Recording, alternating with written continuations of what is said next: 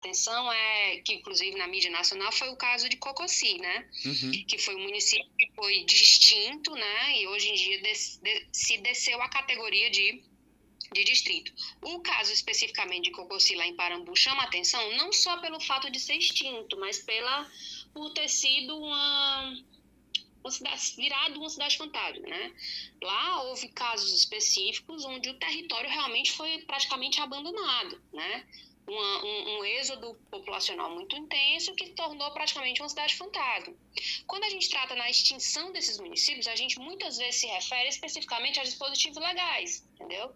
Que algumas vezes nem impacto tem na população, porque às vezes é uma tentativa de criar alguns municípios, alguns projetos, por exemplo, quando você, aquela lista enorme desses 160 e tantos municípios que você, que você viu, é, chegam nem se efetivar. A gente já recebeu aqui no, no IPS alguns projetos de lei de tentativa de emancipação de alguns distritos, né, para tentar, tentar é, tornar-se municípios. Mas às vezes isso nem muda a rotina da população local. Né? Tem